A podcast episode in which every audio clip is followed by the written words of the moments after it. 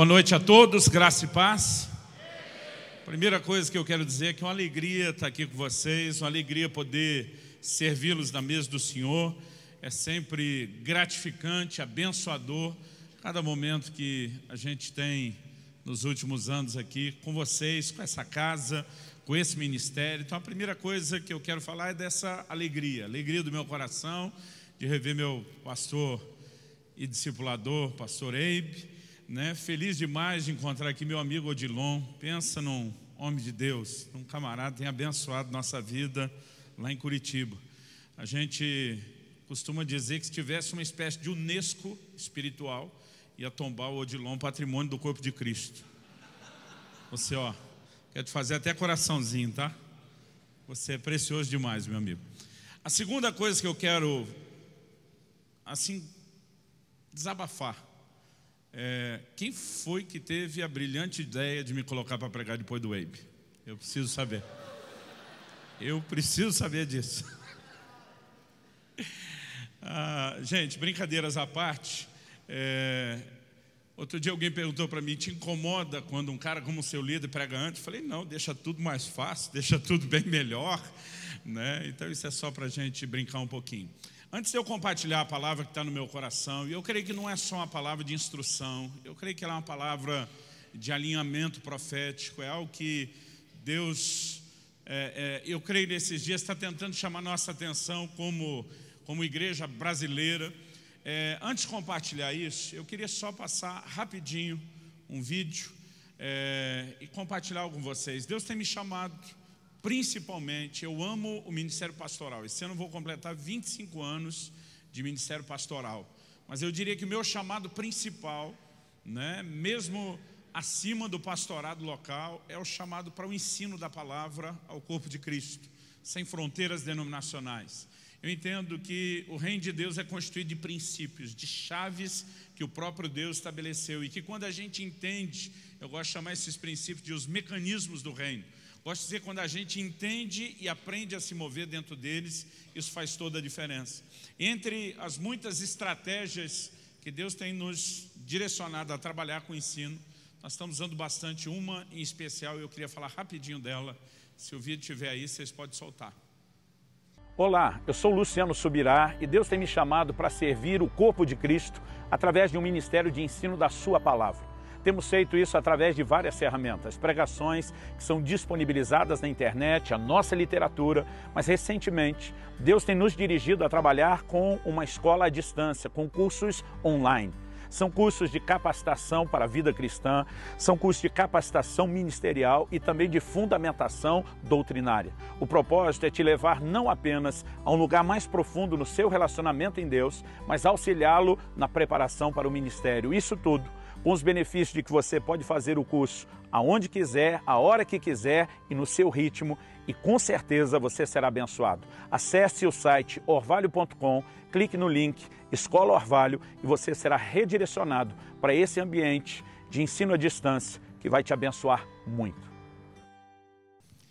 Dos cursos que nós disponibilizamos lá, que já são vários, tem dois em especial que eu tenho recomendado bastante aos pastores e líderes. Um deles se chama o caráter do líder e o outro curso se chama identidade e propósito.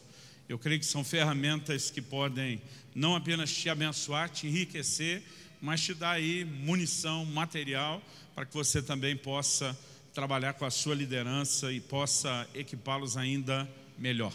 Abra, por favor, a sua Bíblia no livro de Gálatas, no capítulo 4. Gálatas capítulo 4. E nós vamos ler do versículo 1 até o versículo 7.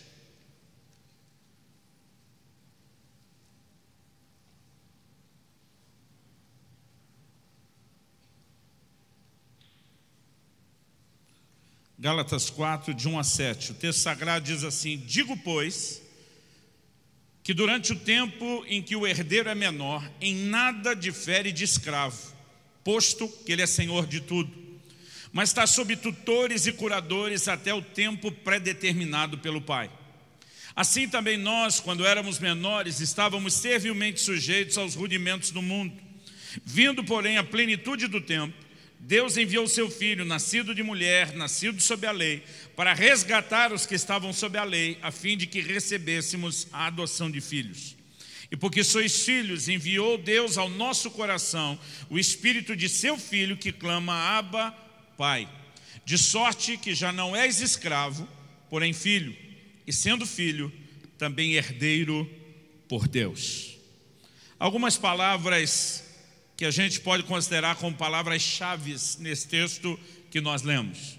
Eu destacaria aqui algumas delas. A primeira é a expressão filhos. A segunda, uma consequência da primeira, é a palavra herdeiros. Mas eu gostaria de chamar também a sua atenção para a expressão até o tempo determinado. Eu creio que ela também é uma expressão chave. E no versículo 3, ele começa dizendo: Assim também nós. Isso nos mostra que o que ele está apresentando estabelece ou define um paralelo.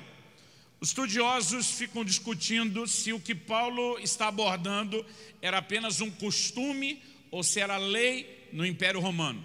Para mim, não importa se era um costume ou era uma lei. Aquilo era comum naqueles dias e ele toma isso como um paralelo espiritual de algo importante para nós, para a igreja de Jesus. Então ele começa dizendo no versículo 1 e 2 que o filho, ainda que seja na condição de herdeiro, dono de tudo, senhor de tudo, ele permanece na casa e não difere em nada de um escravo. Em outras palavras, ele não pode usufruir do privilégio da sua posição. E o texto diz que ele vai permanecer sem nenhuma distinção de um escravo qualquer, até o tempo determinado pelo pai.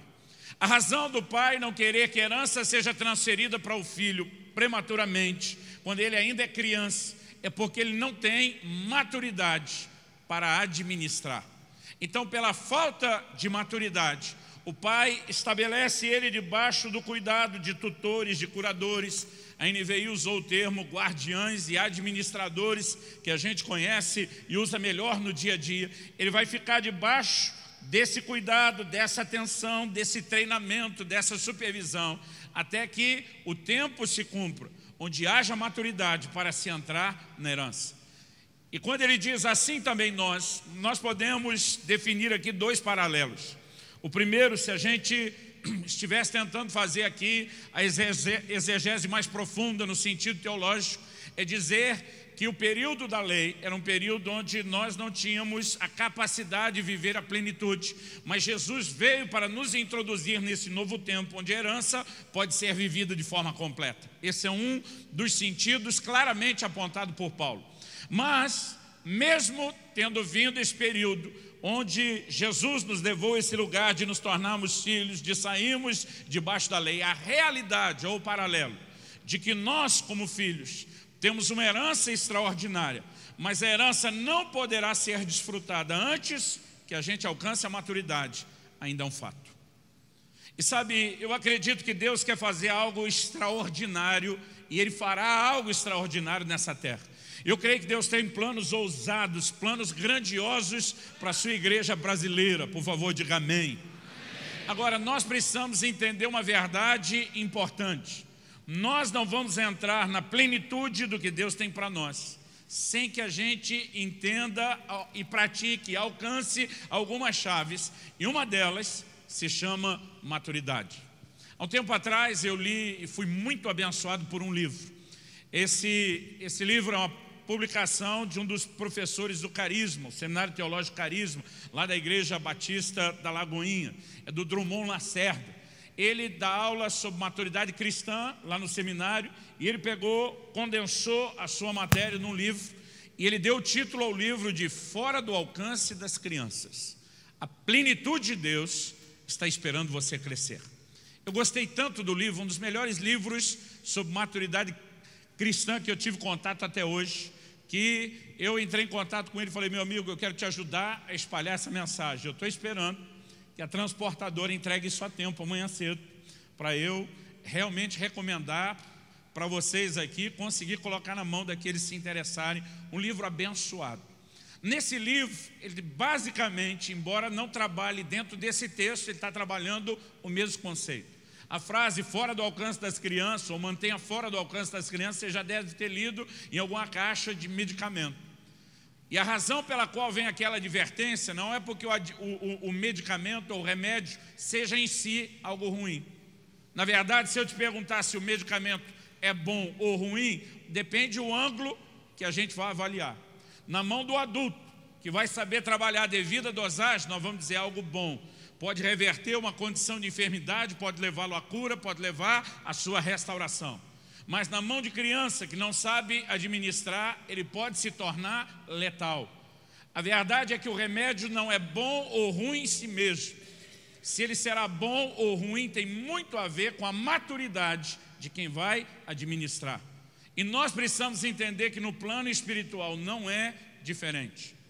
Eu louvo a Deus porque uma revolução vem acontecendo na igreja. Há 500 anos atrás, no movimento da reforma protestante, voltou a se pregar a salvação pela fé e não por obras. E nós começamos a dar os primeiros passos no resgate de uma das coisas mais essenciais da vida cristã, que é a fé. Mas a fé não é apenas para a salvação. Na verdade, a Bíblia diz: o justo viverá da sua fé. A Bíblia diz: sem fé é impossível agradar a Deus. A Bíblia diz: sem fé nenhum de nós vai receber nada de Deus. E eu considero o entendimento, o ensino e a prática da fé uma das coisas mais importantes que a igreja pode ter. No entanto, nas últimas décadas, nós tivemos uma enxurrada, uma restauração do ensino da fé, dos princípios da fé, e na minha vida é uma das coisas que mais me marcaram. Mas eu creio que nós saímos de um extremo, onde a gente talvez não entendia e não praticava a fé, e começamos a ir para um outro extremo. Qual é o outro extremo? É acreditar que só a fé vai resolver tudo que a gente precisa. E eu quero te dizer, isso também não é verdade. Eu não quero de forma alguma diminuir a importância que a fé tem.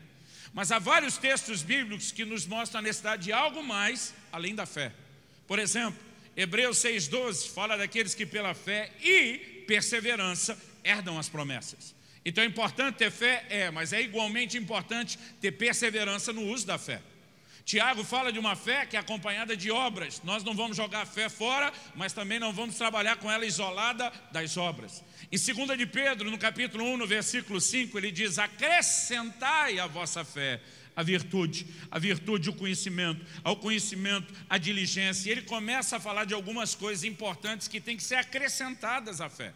Em outras palavras, ele está dizendo que você precisa mais do que fé. Algumas outras coisas têm que acompanhar a fé. Eu diria que a fé é uma espécie de locomotiva, mas tem um monte de vagão para ser puxado junto com ela. E aí ele diz lá na frente: porque se em vós houverem e abundarem essas coisas que vão ser acrescentadas à fé, vos será amplamente concedida a entrada no reino eterno de nosso Senhor e Salvador Jesus Cristo. Em outras palavras, ele está dizendo: você não chega lá só com fé. Sem fé você não vai a lugar nenhum, mas você precisa mais do que fé. E algo que eu tenho entendido, querido, é que nós precisamos ir além de acreditar que nós vamos romper. Nós precisamos da fé para romper? É claro que sim. Mas nós precisamos entender que há algumas coisas que precisam acompanhar essa fé para o rompimento, a fé para o crescimento. E uma delas é a maturidade. Se a maturidade não se manifestar na nossa vida, nós não vamos conseguir entrar na plenitude do que Deus tem para nós. E é disso que o apóstolo Paulo está falando quando ele escreve aos Gálatas. E é lógico que eu quero valorizar aqui o acesso à herança, a maturidade como um acesso à herança. Mas para que eu valorize o acesso à herança, eu vou pedir permissão de gastar um tempinho primeiro, valorizando a herança. Porque se a gente não entender o quão importante é a herança, a gente também não vai valorizar o caminho para ela. Porque a palavra herança, para a maioria de nós, não significa muita coisa. A maioria, e quando eu falo maioria, não é só 50% mais um, aquela coisa de dar quórum para a Assembleia. É a maioria esmagadora de nós, os brasileiros. Herança é uma palavra que a gente sabe que existe, mas na prática a maioria de nós não teve. Eu sou grato a Deus pelo bom depósito que meu pai fez na minha vida, na minha fé, na minha educação, nos meus valores. Mas dizer que o velhinho deixou dinheiro quando foi embora, seria faltar com a verdade, para não dizer mentir. O legado financeiro não foi aquelas coisas, não. Papai deixou um terreno que ainda estava parcelado e um carrinho daqueles que não era bem um carro do ano. A maioria de nós não recebeu uma herança significativa e não conhece alguém que recebeu uma herança financeiramente falando, significativo. Para nós, essa coisa de uma herança daquelas milionária, bilionária, é coisa de filme, e olhe lá. Então, porque acaba não sendo parte da nossa cultura, a gente não consegue mensurar quando Deus fala de uma herança extraordinária que Ele tem para nós. Mas a verdade é que a palavra de Deus nos apresenta uma visão tremenda e extraordinária de uma herança que Deus tem para nós, os seus filhos. E essa é hora que você fala amém. Vamos falar um pouquinho dessa herança. Existe o ditado aí na nossa nação de que todo mundo é filho de Deus e a gente sabe que isso não é verdade. João capítulo 1, versículos 11 e 12 diz que ele veio para que era seu, mas os seus não receberam. Mas a todos quantos o receberam, deu-lhes o direito de serem feitos seus filhos. Se foram feitos, é porque antes não era. E só tem um jeito de se tornar filho de Deus. É quando eu e você nos convertemos a Cristo, é quando cremos nele, é quando fazemos dele nosso Senhor e Salvador. Agora, a partir desse momento, quando somos feitos filhos, Paulo está dizendo que nós também nos tornamos herdeiros. Aliás, Gálatas 4,7 fala de ser filho e de ser herdeiro, mas Romanos 8, que está falando basicamente a mesma verdade de Gálatas 4, dá um detalhe. Romanos 8, 17, se for rápido de endereço, abra lá. Ele dá um detalhe que Gálatas 4, 7 não dá. Ele diz o seguinte: Ora, se somos filhos, somos também herdeiros, herdeiros de Deus e co herdeiros com Cristo. A palavra co-herdeiro significa herdeiro juntamente com. Em outras palavras, se você quer saber o quanto você é herdeiro de Deus, é só descobrir o quanto Jesus é, porque você é herdeiro juntamente com Ele. Em outras palavras, você é tão herdeiro do que Deus tem, como o próprio Jesus é. Irmão, quando você começa a pensar nessa perspectiva, é algo revolucionário, é algo extraordinário. Nós não estamos falando de uma herança qualquer, nós não estamos falando de uma herança pequena, minguada, nós estamos falando de uma herança, na verdade, imensurável. Em 1 Coríntios 3, 22, Paulo diz: Tudo é vosso, voz de Cristo e Cristo de Deus. Mas na cabeça de alguns de nós, esse tudo é vosso, parece frase de efeito, parece retórico. Olha o que o texto diz: tudo é vosso, voz de Cristo e Cristo de Deus. Pergunta: Cristo é mais ou menos ou completamente de Deus? Ok. Nós somos mais ou menos ou completamente de Cristo? Se olhar pelo nível da rendição, alguns diriam mais ou menos. Se olhar pelo direito de redenção e compra, nós somos totalmente dele. Agora, se Cristo é totalmente Deus, se nós somos totalmente Cristo, quando Paulo está dizendo antes, tudo é vosso, ele está sendo literal ou não está? Ele está sendo literal. Porque tudo aquilo que pertence ao Pai, pertence a mim, pertence a você, tudo é vosso. É a declaração da palavra de Deus. Irmão, não posso olhar para isso e dizer, não, a herança não é lá essas coisas. No entanto, muita gente está vivendo a teologia, que eu quero tomar emprestado uma frase que eu vi de um pastor muitos anos atrás. Está vivendo a teologia do cabrito.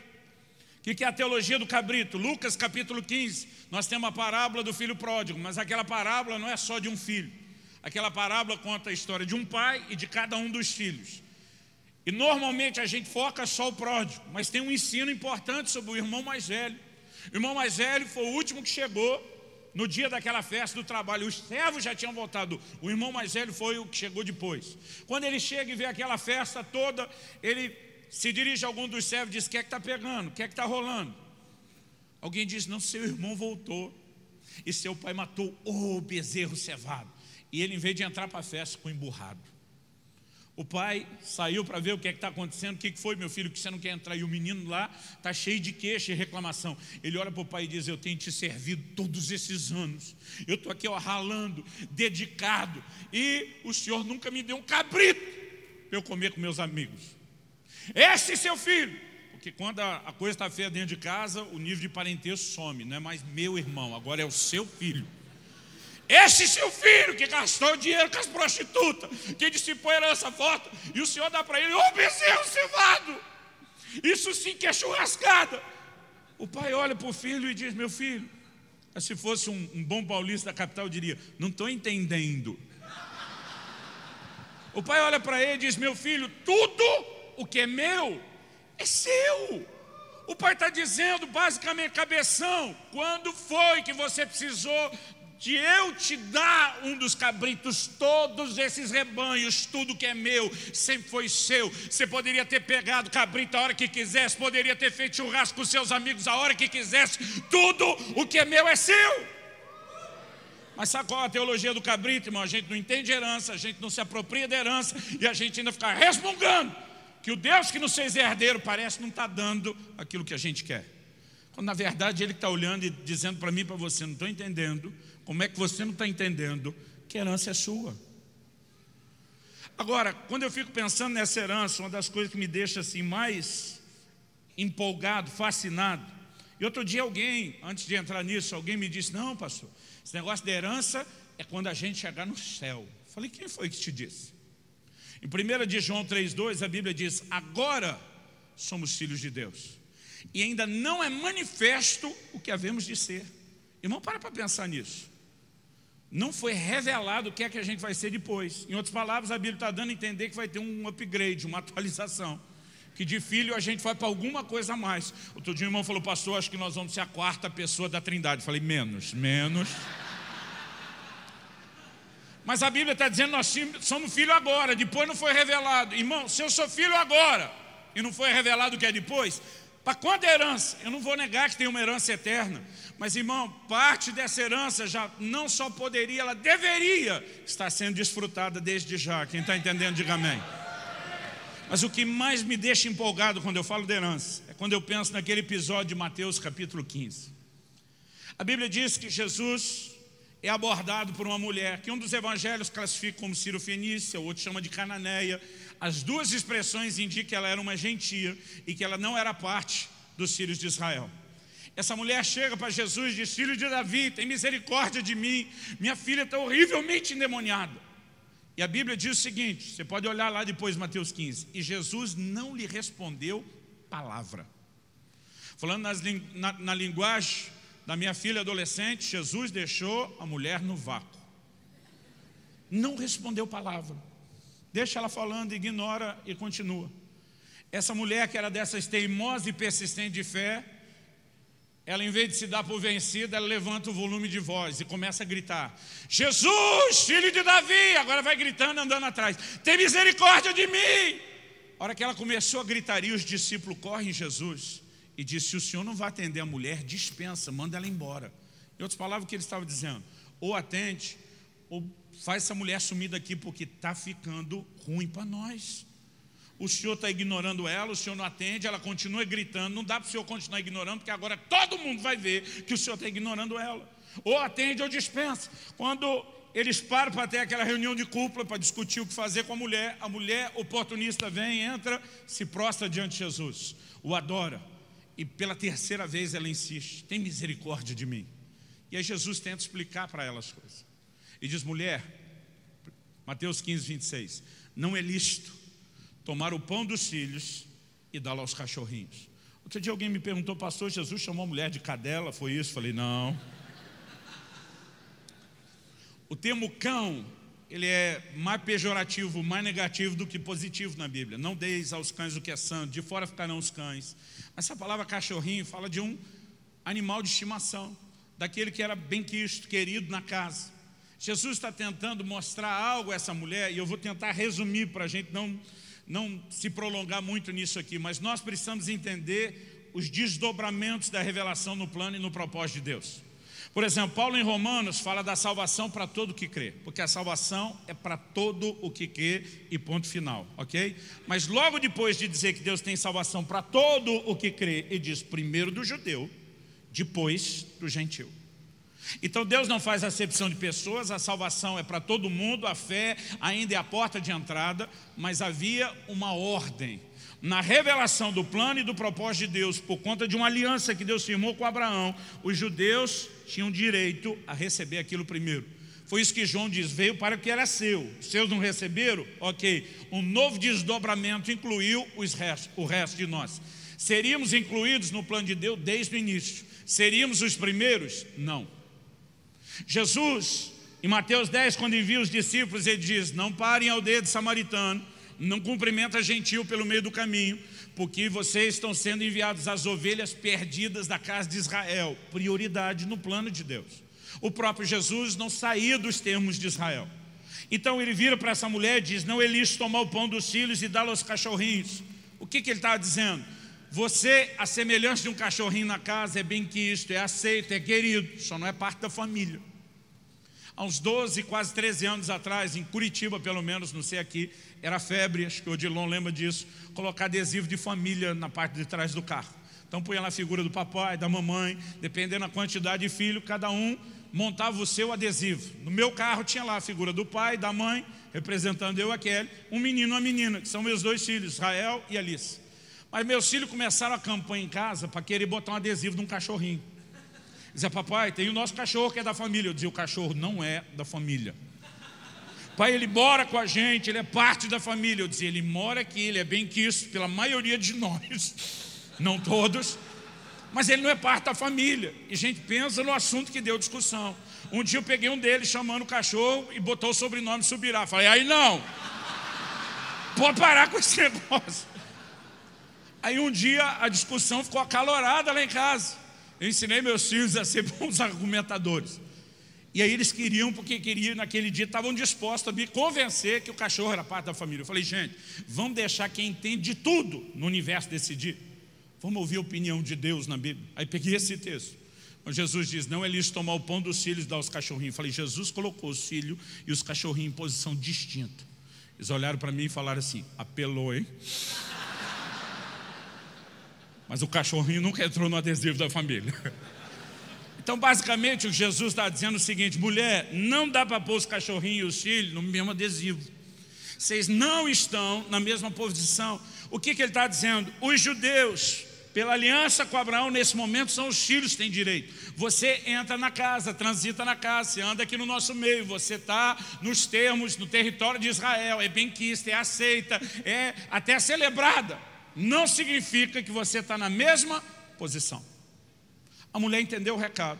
Ela não tenta dizer para Jesus, não, não é assim. Ela entrou na ilustração de Jesus. Aí diz, pois bem, eu concordo com o senhor. Mas o senhor há de convir que os filhos não estão aproveitando tudo que o senhor está dando. E os cachorrinhos comem das migalhas que caem da mesa. Sabe o que ela disse? Eu não quero usurpar essa ordem pré-estabelecida que o Senhor definiu. Mas cá entre nós, já que os filhos não estão aproveitando tudo que o Senhor está dando, e que os cachorrinhos podem pegar as rebarbas o que está sobrando, me deixa pegar as rebarbas do que eles estão desperdiçando.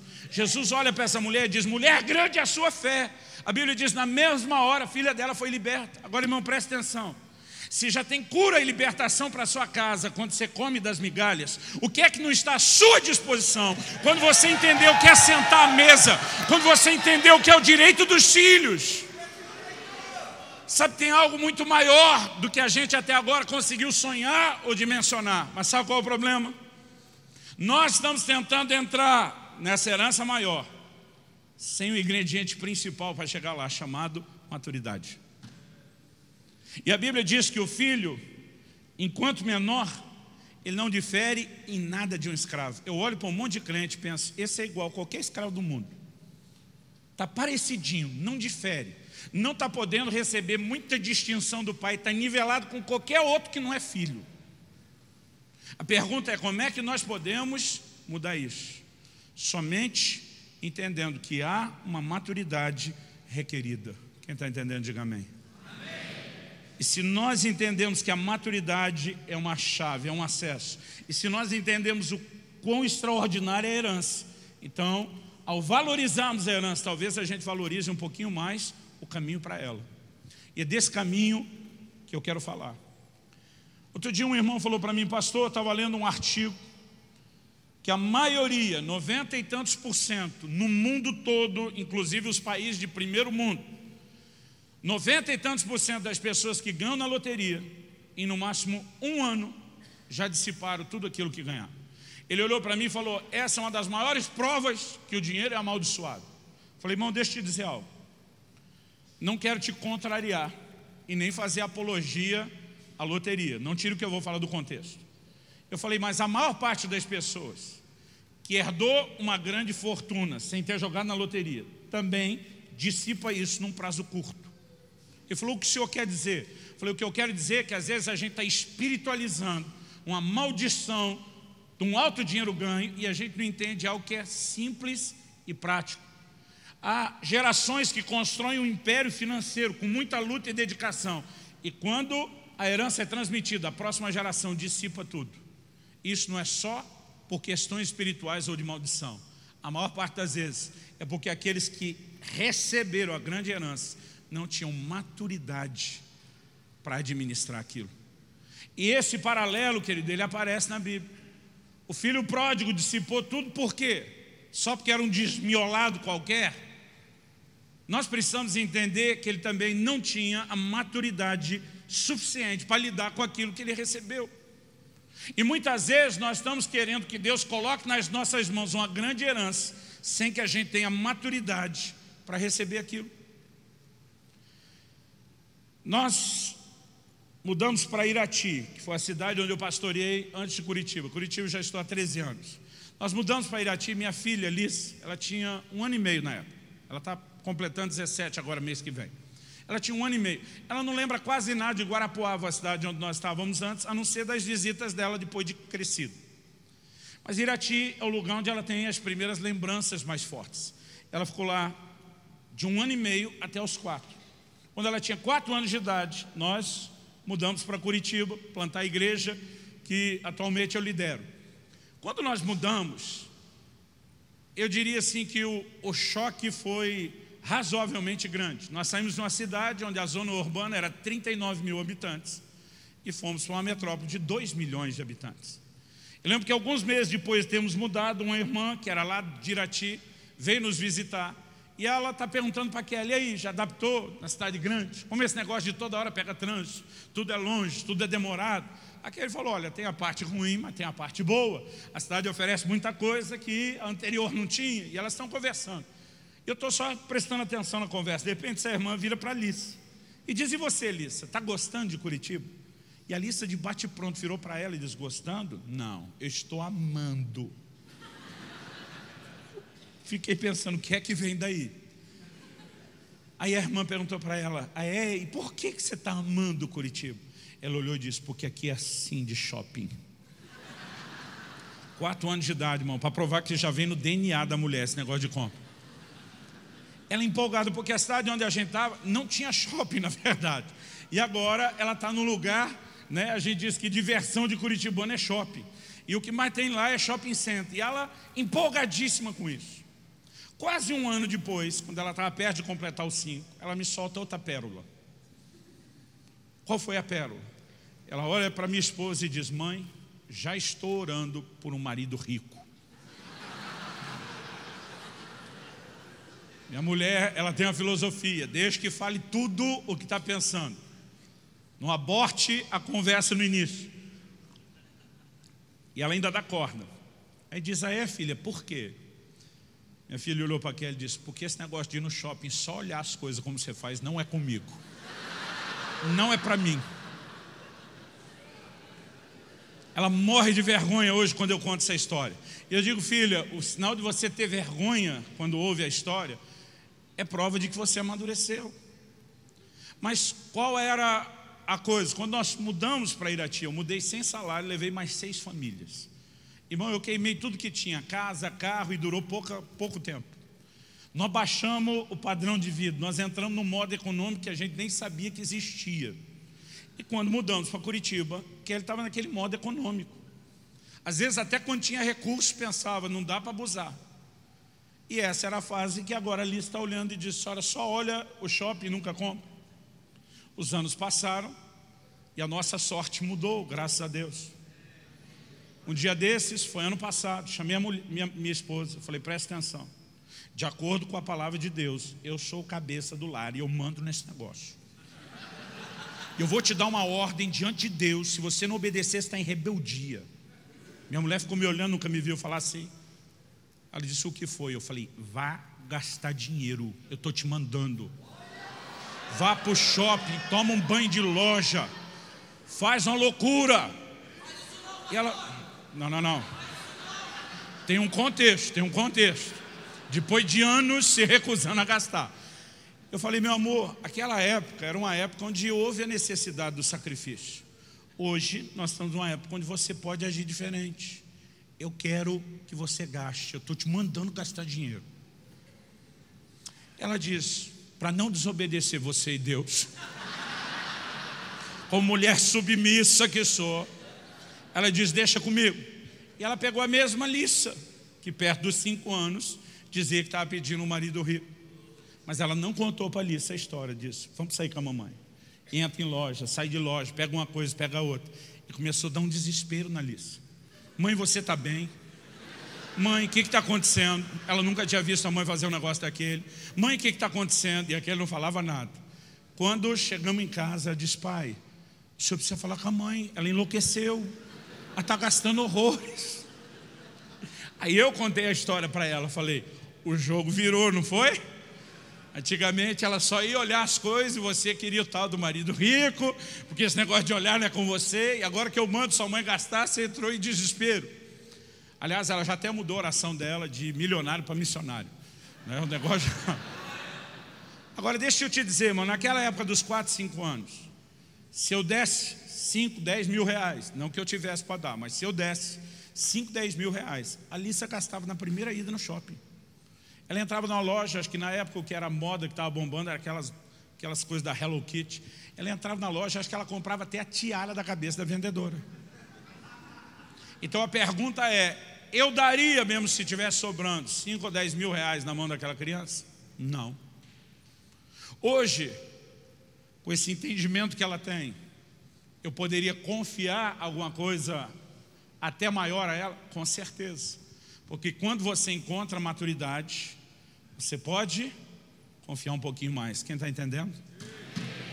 Agora, deixa eu te dizer, querido, alguns de nós temos a mesma maturidade de uma garotinha de 4, 5 anos e estamos querendo que Deus encha a nossa mão de dinheiro, ou de poder, ou de autoridade, sem entender que o próprio Deus está olhando e dizer: é ruim, hein? Que eu vou botar esse negócio todo na sua mão. Nós precisamos entender, querido, que sem maturidade nós não temos estrutura para ir muito longe. A falta de maturidade nos leva a comprometer o que Deus tem para nós. Aliás, deixa eu te dizer algo. Eu acho que a igreja sofre mais na mão de líderes imaturos do que o que ela sofre ou sofreria com a falta de liderança. Paulo escreve a Timóteo e diz: Não estabeleça um neófito. Está falando de estabelecer no episcopado, no governo, não só no ministério. A palavra neófito significa novo na fé. Normalmente o camarada vem à frente e entrega a vida a Jesus. A gente não olha para ele como quem nasceu de novo. E como diz Pedro, 1 de Pedro 2,2, ele diz: Desejai, como crianças recém-nascidas, o puro leite espiritual, a fim de que vos seja dado crescimento para a salvação. Aquele cara pode ter uma cabeça boa, pode vir numa embalagem de um corpo já, minha mulher não gosta que eu falo velho, experiente, bem rodado, ele pode ter experiências extraordinárias com administração, com gestão, com o que for.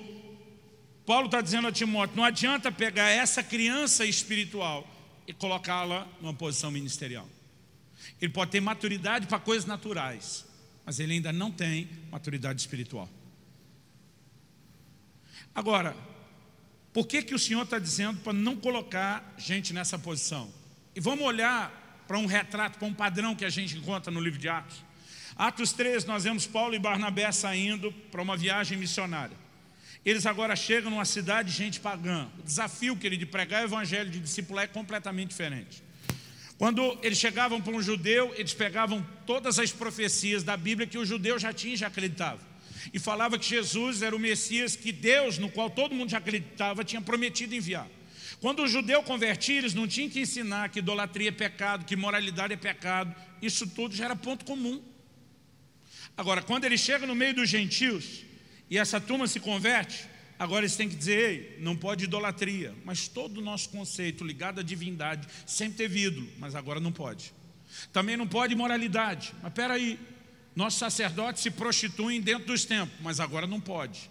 Irmão, o desafio não era só para ganhar, o desafio de discipular, tudo era muito maior. Agora, olha o que eles faziam.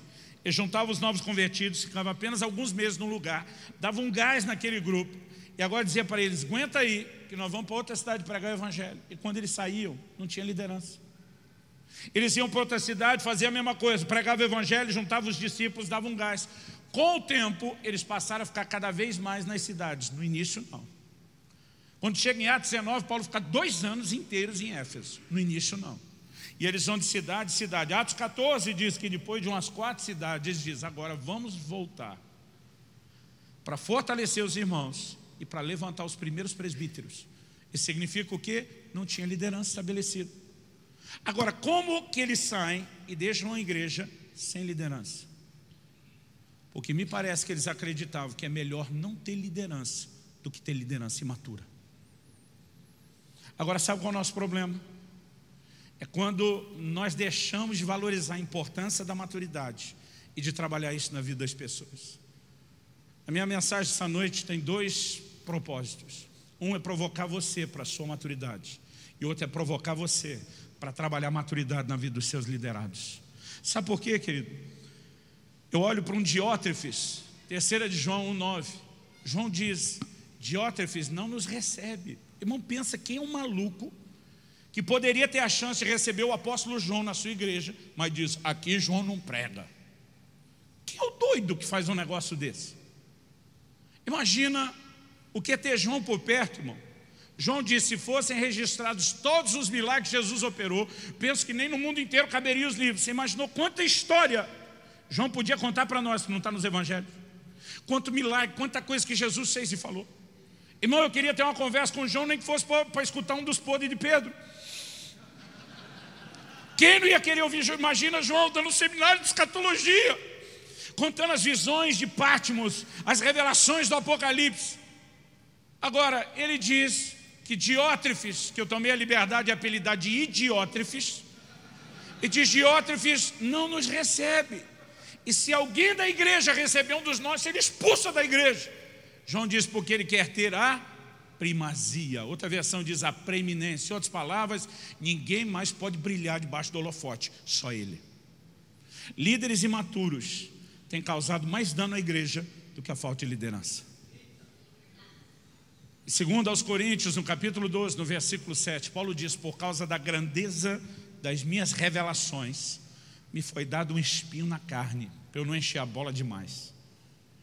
Irmão, se Paulo, que era Paulo, com tudo que ele já tinha vivido e experimentado, ele podia se achar e ficar metido com a grandeza das suas revelações, a pergunta para mim e para você é: e nós?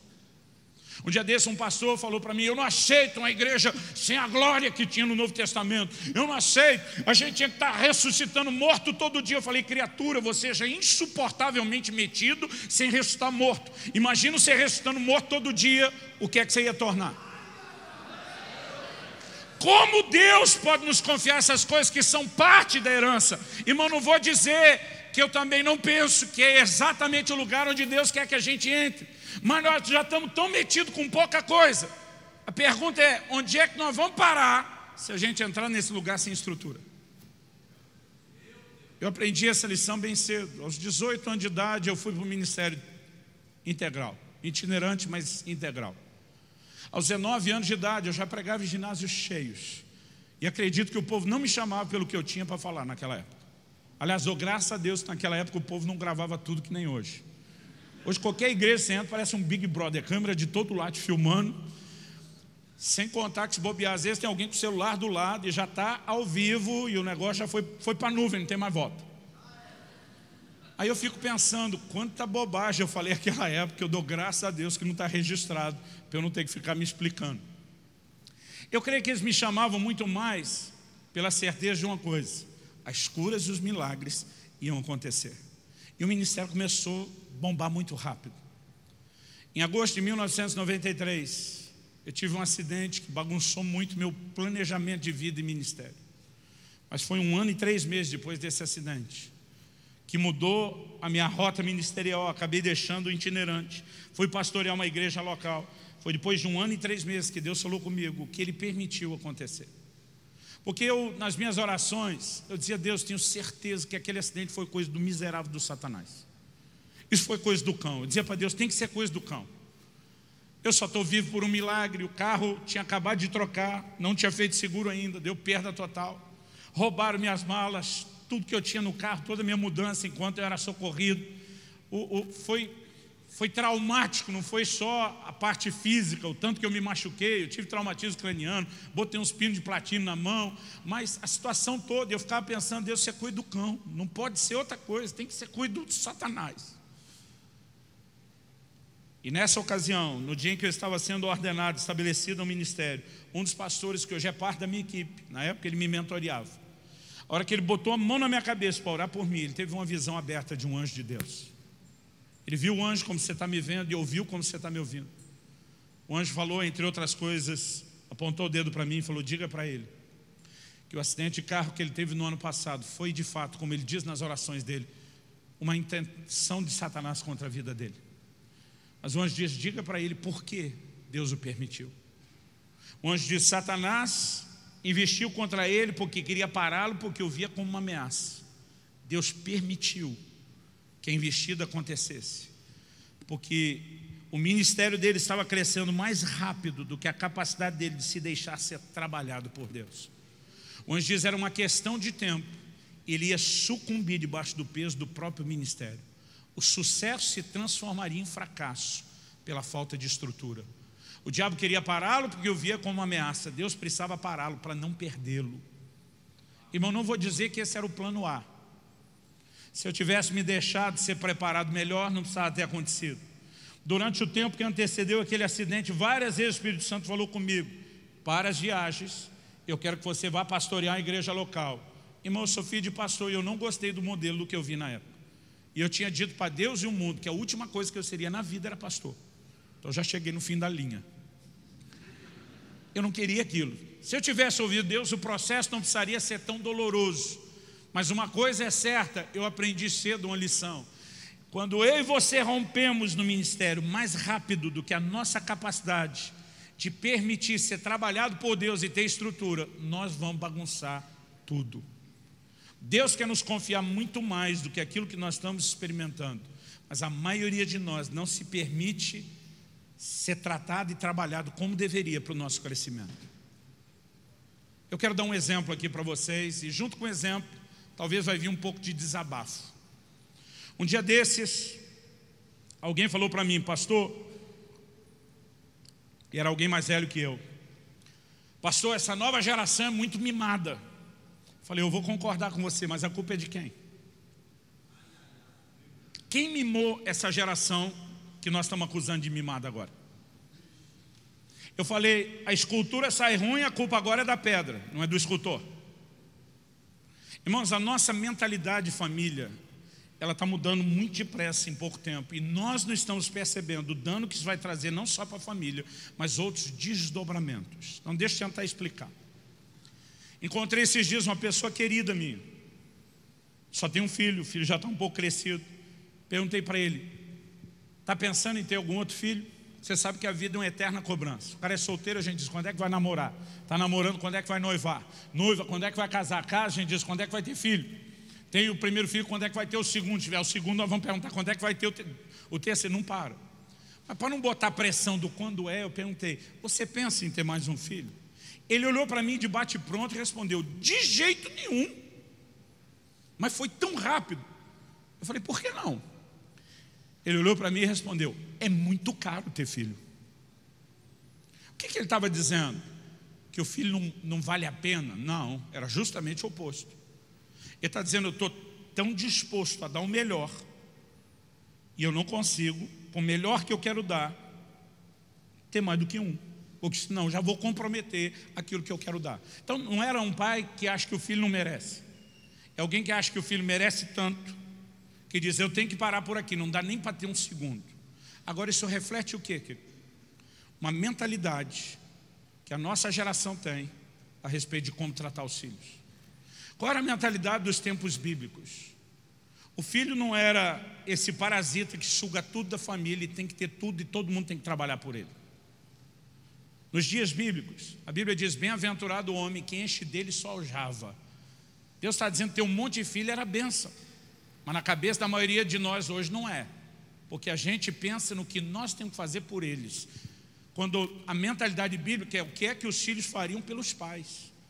Quando o texto diz, bem-aventurado o homem que enche dele sojava, diz, não será envergonhado quando falar com seus inimigos à porta. O que é que a Bíblia está dizendo? Na hora de resolver a treta, quando surgisse um inimigo à porta e tinha aquele mundaréu de filho atrás, irmão, a conversa ganhava outro contorno. E a Bíblia está dizendo que a benção de ter muito filho não é quanto filho custava, é o que o filho acrescentava para a família. Numa época em que se vivia do cultivo da terra, quanto mais filho tinha, mais força de trabalho para colocar mais pão na mesa. Agora, naquela época se pensava, eu tenho filho porque o filho ajuda a acrescentar a família. Hoje a gente diz, eu não quero ter, porque a família é que trabalha para os filhos. Agora, como é que essa geração não vai ser mimada? Se a gente faz tudo por eles. Eu não vou muito longe, querido. Meu pai foi jogo duro. E eu sou grato a Deus hoje, não na época. Meus dois irmãos começaram a trabalhar com 12 anos de idade. Foram ser pacoteiro de supermercado, carregar caixa. Eu dizia para meu pai que eu tinha uma alma empreendedora. Que eu não queria o trabalho pesado deles, não. E eu me dei bem. Eu sobrevivi até os 14, sem o tipo de emprego que eles tinham.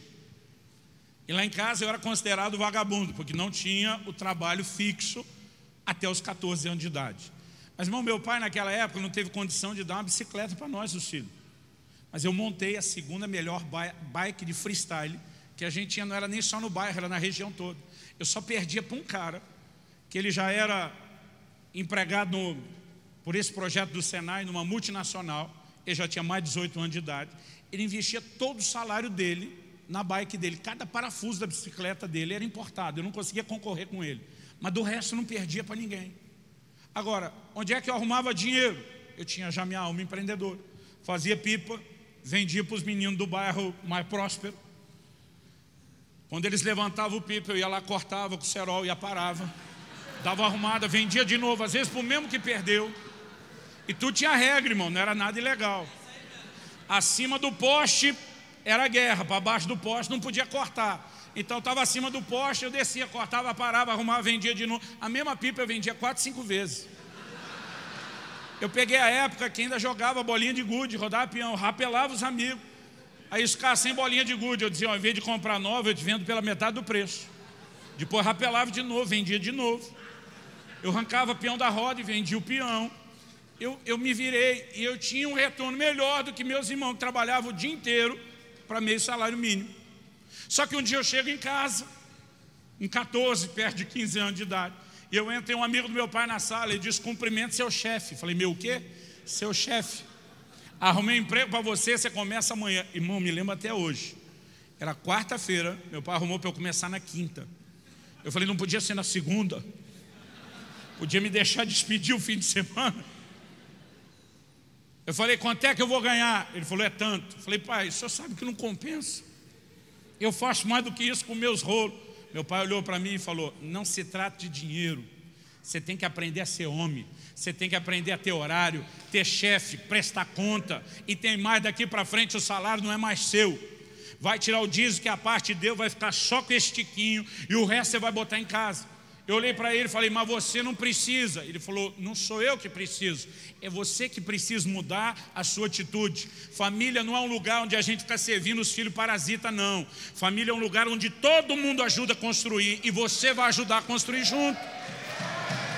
Mas nós estamos falando de uma geração atrás.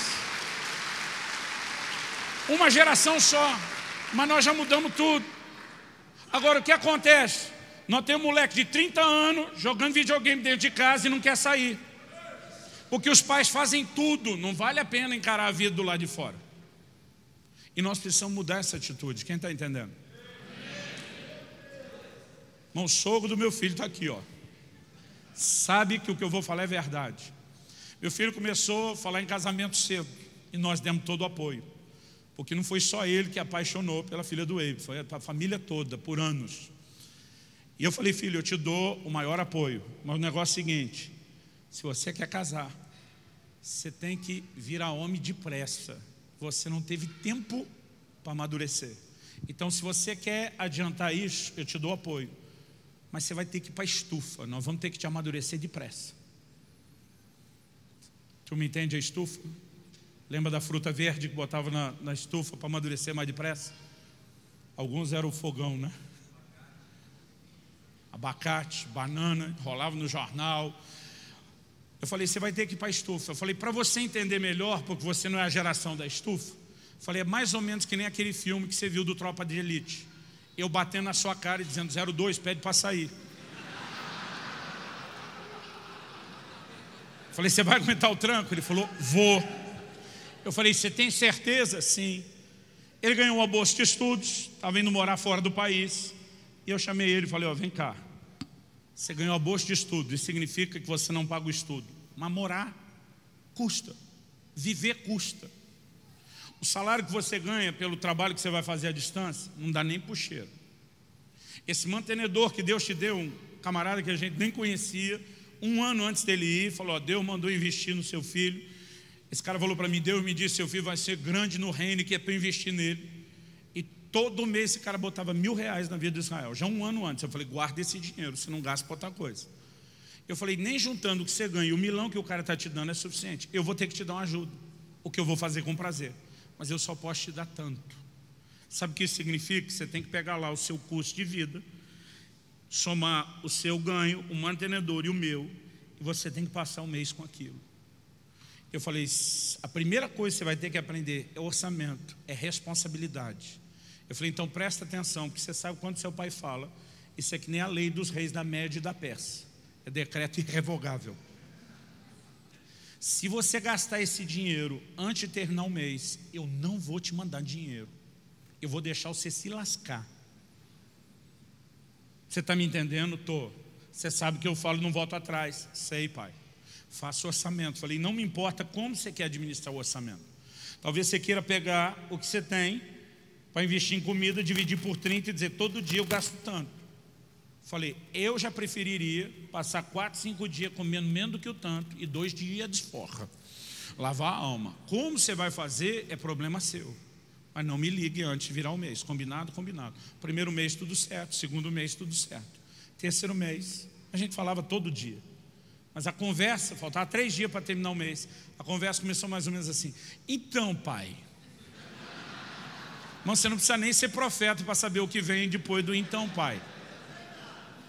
Eu falei, então o quê? Ele falou, será que o senhor não podia me mandar o dinheiro? Eu falei, não, acabou o mês ainda. Ele falou, mas só falta três dias. Eu falei, mano, acabou.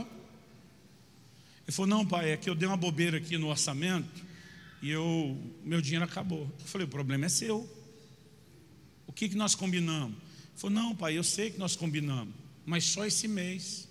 Eu falei, não, eu não vou te mandar o dinheiro. Falou, pai, o senhor não está entendendo. Eu não tenho o que comer. Eu não tomei café da manhã hoje. Eu não almocei. Eu não tenho o que comer, eu não tenho pão de correr. Eu falei, jejua. Irmão, diante de Deus, é lógico que não falei para a mãe do menino, porque eu não sou louco. Ele, do outro lado, falou: Pai, você está de brincadeira? Eu falei: Não. Você não foi aí para buscar Deus? Não está quatro horas por dia na casa de oração? Falei: Você já fez pelo menos três, dois ou, ou três jejum desse de três dias na água e não morreu? Jejua. E se você não aguentar se mexer, fica deitado na casa de oração até terminar os três dias. Eu não vou te mandar o dinheiro. E não mandei. Porque, irmão, se eu socorro no primeiro mês, vai folgar todo mês. Quem é que mima essas crianças? É a gente. Falei, eu me recuso. Eu falei, nessa hora, você vai achar que eu não estou bem das ideias, você vai achar que eu estou sendo duro demais com você, mas daqui a um tempo você me agradece.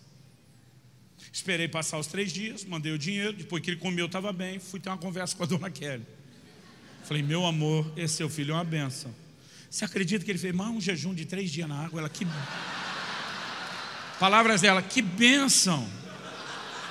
Falei, tá certo que eu cooperei. Ela falou, você é um pai incentivador. Falei, dessa vez foi mais do que incentivo. Eu fui parcelando a notícia. Por quê, irmão? Um mês antes eu cheguei um dia em casa e minha mulher estava, ela não estava nem alegre e nem triste. Tem, tem dia que é difícil definir o humor das mulheres. Mas ela não estava alegre, mas não estava triste. Mas também não é uma coisa neutra, porque é um pouco de cada um junto. Eu entrei e falei, amor, tá tudo bem? Tá.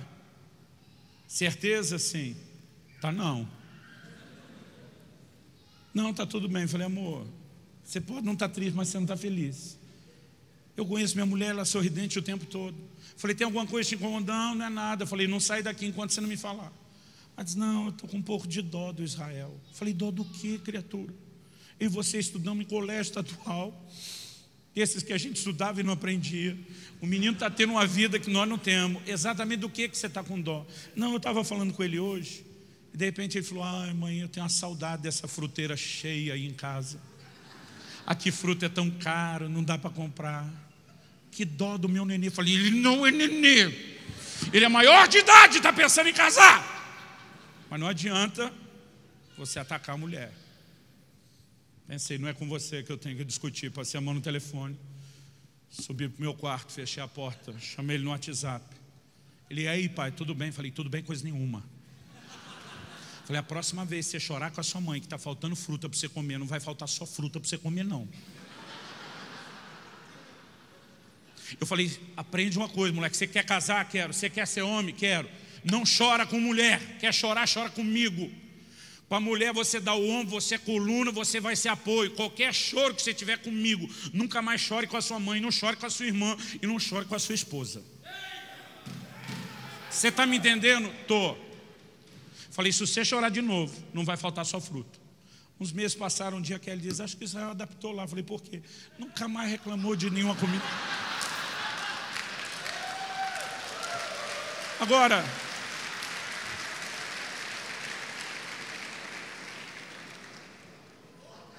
aonde, aonde eu estou tentando te ajudar a chegar. Maturidade, irmão, não vem só espontaneamente. Maturidade não vem só espontaneamente. Maturidade se provoca, se trabalha, se produz. Ninguém vai amadurecer sem tempo. Quando ele diz, não estabelece o neófito, não deu tempo, não tem. Ninguém fica maduro sem tempo. Aliás, Jesus comparou o reino espiritual com paralelos do natural. E diz o reino de Deus semelhante a um homem, Marcos 4, 26 a 29, que plantou a semente na terra. Primeiro se planta, depois a semente germina, depois brota a terra fora, depois vem a espiga, depois vem o grão cheio na espiga, mas só quando estiver maduro é que se colhe. Não adianta plantar num dia e querer colher no outro. Quem está entendendo? Irmão, deixa eu te dizer, não existe um discipular de resultado express. Você não investe em alguém numa semana, em um mês, e nem só em um ano para estar tá colhendo os resultados que precisa. Ninguém vai amadurecer sem tempo. Agora, só o tempo garante? Também não. Hebreus 5,12 diz: vocês já deveriam ser mestres em razão do tempo decorrido, e vocês necessitam que de novo se vos ensine os princípios elementares do reino de Deus. Ele está dizendo, vocês têm tantos anos de janela, e quando eu estar ensinando os outros, eu tenho que ensinar o beabá de novo. Então só o tempo resolve? Também não. Sem tempo não tem maturidade. Só o tempo produz maturidade? Também não. E nós precisamos ajudar aqueles que estão debaixo de nós a crescer. E sabe o que acontece, querido? Talvez a gente olhe para a geração dos nossos pais e a gente acha que eles foram muito duros. E a gente decidiu amolecer com a próxima geração. Só que deixa eu te dizer, irmão, nossos pais eram duros, nossos avós eram duros, nossos bisavós, tataravós, todos os nossos antepassados eram duros. E a humanidade sobreviveu até hoje. Você acha mesmo que você descobriu o grande plano para mudar tudo e melhorar o padrão de, todo, de vida de todo mundo a partir de agora?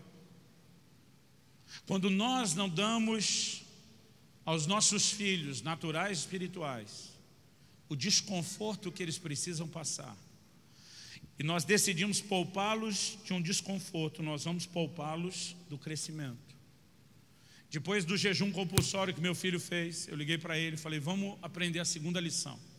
A primeira é ser responsável. Falei, filho, eu não te socorri e eu não vou te socorrer de novo. Porque se eu te fizer isso, logo você folga. E eu quero que você aprenda Aprendeu a lição? Aprendi, pai. Falei, a próxima lição. Se por um lado você tem que ser responsável, por outro, filho, eu quero que você seja um homem de fé. Eu falei, quanto milagre de provisão você viu na minha vida, de perto, crescendo dentro de casa. Ele falou, muito milagre, pai. Eu falei, agora, por que, que você acha que eu aprendi a receber esses milagres? Falei, a minha fé foi esticada. Eu passei por circunstâncias e Deus não me poupou delas para que eu crescesse. Falei, filho, eu te fiz fazer um jejum compulsório, mas eu já fiz também. Eu já jejuei, não é porque eu queria jejuar, é porque não tinha o que comer. Eu falei, eu já botei convidado que veio passar um tempo comigo em casa para ser discipulado de perto, para jejuar três dias comigo.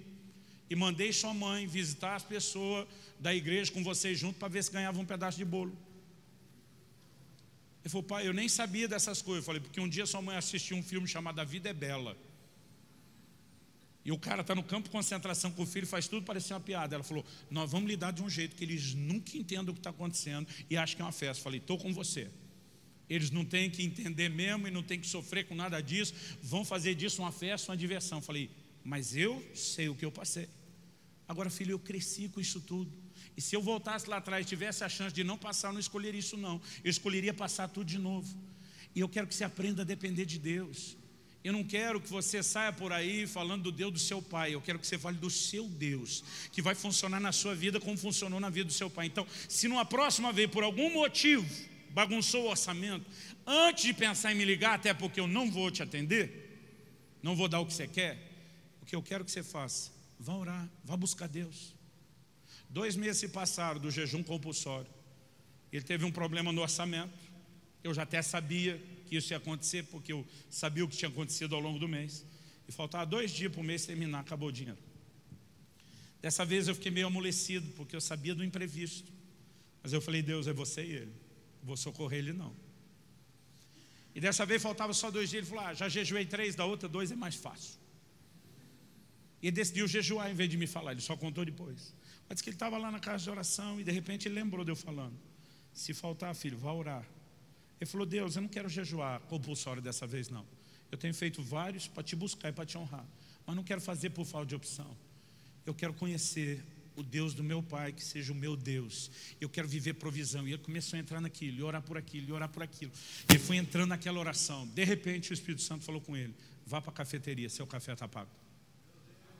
Ele saiu da casa de oração, para resumir a história. O rapaz estava na frente dele na fila. Quando chegou no caixa, Falou para o Castro, tudo que esse menino atrás de mim aqui pegar é por minha conta. Aí o Israel na hora, não, não, não, cara aqui. Falei, meu filho, tu na fila, duro, sem dinheiro, esperando algo acontecer. O cara disse, vai pagar, e você fala, que é isso? Ele falou, ah, pai, eu acho que foi um pouco de orgulho e também de dó. Falei, como dó? Falou, não, o menino era um africano. Falei, o que, que isso tem a ver? Ele falou, pai, os africanos e os brasileiros disputam quem são os mais quebrados aqui na escola. Eu acho que de alguma forma pensei, se ele me abençoar, deve faltar para ele. E foi uma briga, o menino dizia, não, eu quero. Aí no fim ele falou, então só um café. O cara falou, não, você não veio aqui só para tomar um café. O que, que você gosta de comer? E Israel não falava. Ele perguntou para o funcionário, falou, o que, que ele come quando vem aqui? O cara falou, ele gosta desse muff. Então me dá isso aí. Pagou o café, pegou todo o troco, botou no bolso dele e falou, isso é o que Deus falou com você agora há pouco, quando você estava orando. Irmão, pensa, pensa no menino que a fé enlouqueceu. Mas ele surtou de fé. Ele teve umas três dessas antes de mudar de lá. Ele ficou só um ano lá. Quando chegou a hora de casar, falei, filho, estou te dando o maior embalo para você casar, mas preste atenção, eu não banco você. Eu amo você. Eu amo sua futura esposa, quase mais do que você. Mas eu não financio você. Então, você precisa saber exatamente com o que, que você pode contar e como que vai andar. Ele falou, pai, eu acho que a gente consegue viver dentro do nosso orçamento. Mas você me ensinou que eu posso ter algo mais em Deus. Não se preocupe comigo. Eu não vou te pedir dinheiro para nada. Ele voltou da lua de mel, me deu um telefonema, falou: Pai, pastor da igreja da Priscila me fez uma proposta. Eu ser pastor dos jovens e adolescentes aqui, eu e ela. E disse que paga 30 mil dólares por ano, é 2.500 dólares por mês. Irmão, para quem vivia com menos de 1.500 por mês, tem um extra de 2.500, era para erguer a mão para o céu. Aí eu fiquei todo empolgado. Falei: E aí, filho? Foi aí que eu falei para ele que eu só aceitava se fosse como voluntário.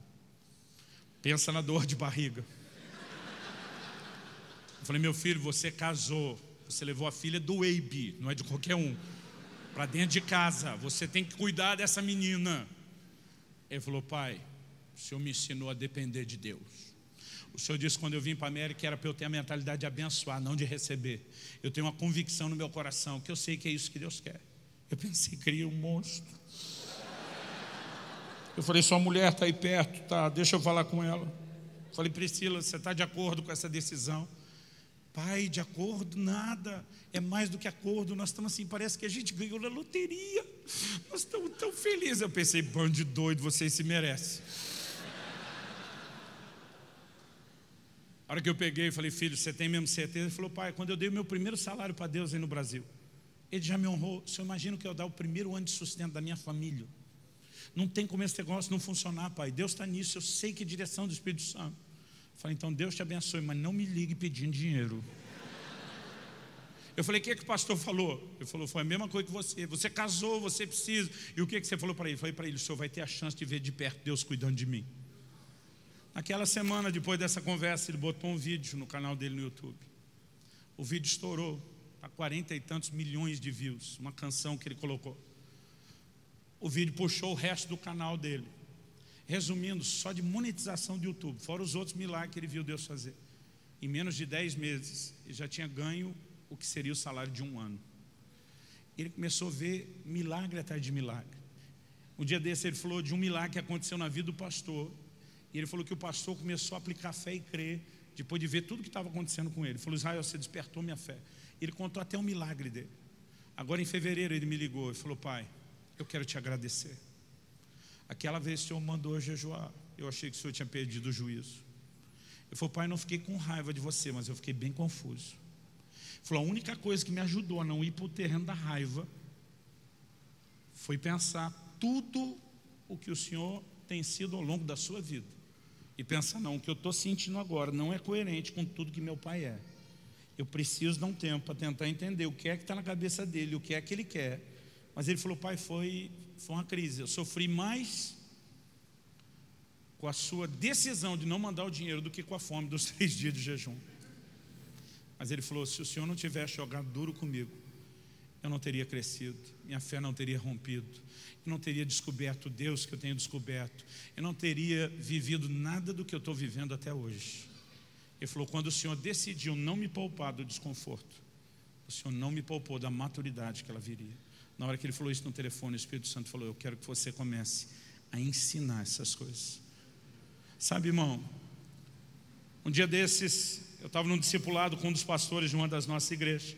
E ele, sem querer, bateu o dedo num, numa mensagem do YouTube que um dos pastores que ele discipula mandou. Isso é quando cada um desespero de querer interromper aquele negócio, porque o áudio estava alto, eu estava ouvindo.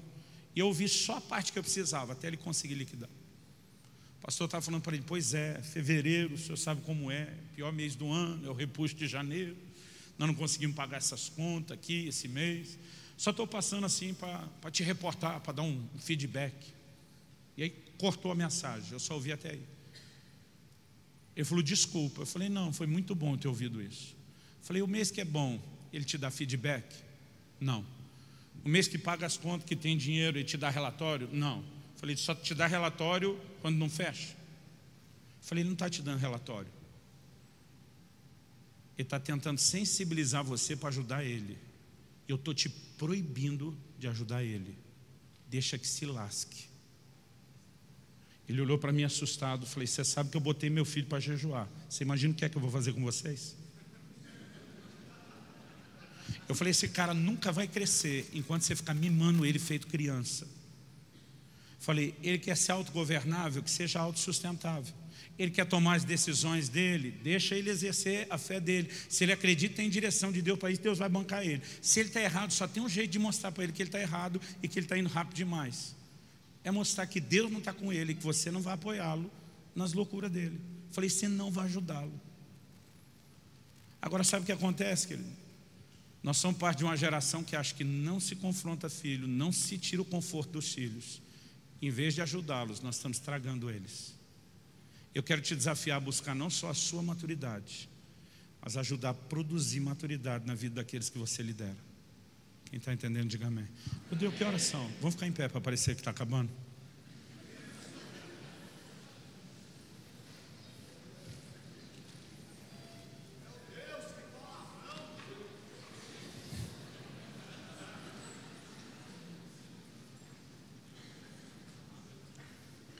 Olha para cá um instante. Tiago capítulo 1, versículo 2. Irmãos, tendes por motivo de grande alegria o passados por várias provações. Porque a aprovação produz perseverança, produz experiência. Agora, deixa eu te dizer, porque nós mudamos a mentalidade como nós, como pais, criamos os filhos, nós achamos que Deus tinha que tratar a gente da mesma forma como nós mimamos os filhos. E Deus não vai tratar de mim e de você do jeito que a gente está tentando jogar o jogo. Ele vai tratar usando os mesmos valores. E diz para a nação de Israel: Eu trouxe vocês nas asas da águia. Irmão, vocês, quando é que o filhotinho vai para a asa da, da águia? Não é para um voo panorâmico, não é para diversão. É que chega uma hora, a águia vai lá, tira do ninho e diz: Acabou o momento de eu cuidar e fazer tudo por você. Chegou a hora de você crescer, e no meio do voo ele pega a asa. A, a, a, águia, mãe, pega a asa, dá uma sacudida e diz: Te vira, aprenda a voar. Sabe o que Deus está dizendo? Enquanto você está vindo do Egito para cá, era a asa da águia. Quando entrou na terra prometida, te vira. Tinha maná, irmão, até chegar na terra. O dia que chegou, acabou o maná. Tinha coluna de nuvem de dia e de fogo de noite, até chegar na terra prometida. Quando chegou, acabou. A Bíblia diz que naquela caminhada não envelheceram as roupas, nem as sandálias, mas quando chegou lá, acabou. Há um momento onde Deus diz: Enquanto você não tinha o mínimo de maturidade, eu fazia tudo por você. Mas agora eu vou forçar seu crescimento. Mas porque nós paramos de pensar assim na criação de filhos, a gente não entende que Deus pensa assim. E aí, quando vem aquele primeiro choque, a gente fica que nem meu filho ficou. Meu pai deve estar maluco, perdeu o juízo. Mas sabe o que, que ajudou ele? Mas peraí, isso não condiz com o caráter do meu pai. Isso não condiz com o perfil que eu vi todos esses anos. E o menino para e fica pensando, ele tem que estar tá enxergando algo que eu não estou enxergando. Ele tem que estar tá vendo um lucro nisso onde eu só vejo prejuízo. E talvez lá na frente eu vou entender e agradecer ele. O que é a fé, querido? A fé não é diferente disso, ela se apoia no caráter de Deus. Paulo diz: Eu sei em quem eu tenho crido. Ele não diz no que eu estou crendo, ele diz em quem. A fé se apoia numa pessoa, no caráter inquestionável de Deus. E quando Deus permite circunstâncias que vão roubar o seu conforto e gerar o seu desconforto, você precisa entender que se Ele te poupar do desconforto, Ele te poupa da maturidade. Um dia desse, um, um pastor falou para mim: é, é muito difícil plantar em igreja, porque ninguém ajuda a gente. Falei, irmão, deixa eu te dizer, eu plantei um monte, ninguém nunca me ajudou. Ninguém nunca botou dinheiro, ninguém nunca fez nada por mim. Você parece acreditar que se alguém não ficar injetando em você, você não vai a lugar nenhum. Deixa eu te dizer, eu não vou ficar com dó de você chorar me engano. Ou você aprende a fazer a coisa direita e depender de Deus, ou você vai ficar ralando onde não deveria. Irmão, já fiz muita coisa por muita gente, mais do que deveria. Um dia o Senhor falou comigo que você está tentando fazer coisas pelas pessoas que eu não quero que você faça. Foi desconfortável para você, você quer poupá-los do desconforto, mas está poupando eles da maturidade. Eu quero te desafiar, querido, a mudar as coisas dentro da sua casa. O dia desse eu estava falando sobre isso na igreja. E o filho adolescente do pastor da igreja botou a mão na cabeça, tipo assim: não, não dê munição para o meu pai, que o negócio vai ficar ainda pior. É lógico que o que eu estou falando do meu filho tem um contexto. Ele ia casar em pouco tempo, tem algumas situações bem determinantes que eu não vou dizer que você tem que imitar tudo. Mas algo que eu e você precisamos entender é que a gente não produz crescimento sem jogar na fogueira. Pastor, o senhor faria sua filha jejuar os três dias? Não. Ela não tem que ser a provedora do lar, mas em outras coisas eu trataria ela um pouquinho mais duro, naquilo que diz respeito às funções que ela vai ter no futuro.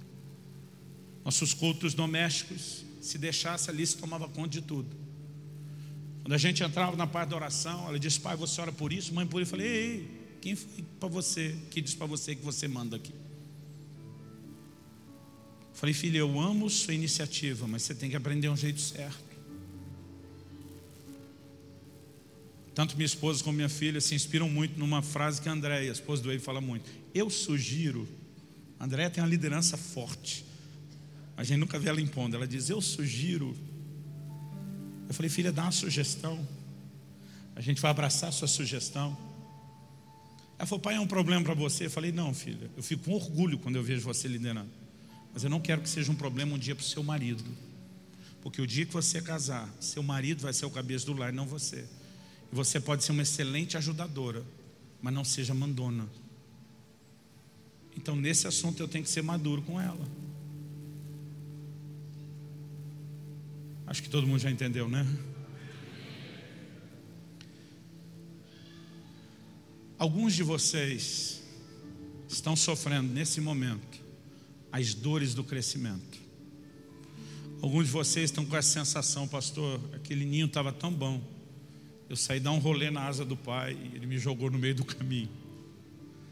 Porque sabe, querido, não importa o quanto você já cresceu muita coisa, ainda tem áreas que eu e você precisamos crescer. Ainda tem áreas que eu e você precisamos amadurecer. E se a gente não amadurecer, nós jamais vamos poder entrar naquela herança. Há uma herança extraordinária nos aguardando. Mas há uma maturidade requerida. E a maturidade não virá só com o tempo, ela tem que ser forçada, produzida.